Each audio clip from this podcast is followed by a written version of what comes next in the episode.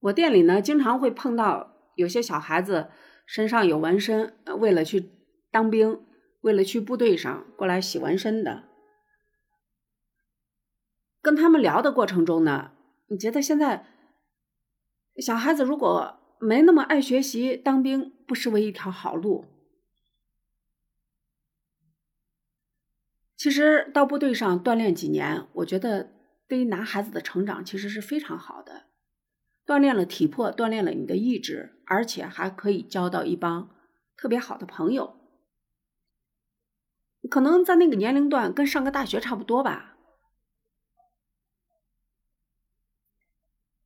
网上看到有一个网友说，呃，他的表弟四期士官该转业回来了。现在面临三个抉择：第一呢，要给一百万的转业费；第二呢，选择每个月领取退役金四千四；第三个选择是给安排体制内的工作。作为这个孩子的父母呢，希望这个孩子能选择体制内的工作，稳定；而孩子自己呢？想要拿那一百万，说是一百万拿出去创业，干个啥不行呢？从我们来说，怎么讲？退役金每个月领四千四，可以领到退休，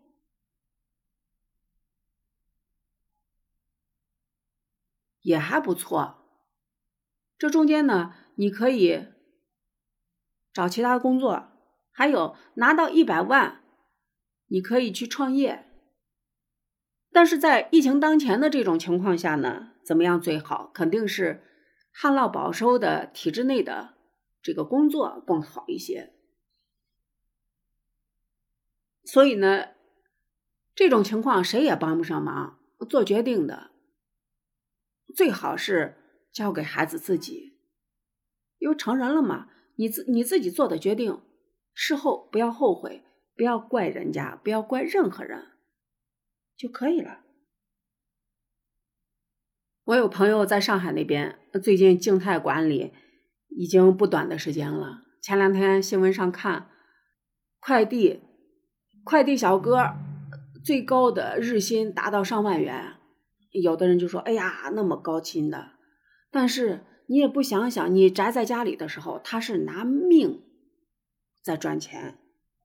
有一则消息啊，说是买了一瓶酱油二十块钱，需要分担运费二十九块钱，是他们小区自己组织去采购，运费呢总共是一万四，让大家来均摊。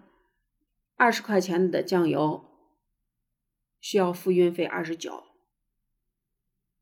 这个事主呢就在发牢骚说：“我要早知道你这运费这么贵，我就不买了。”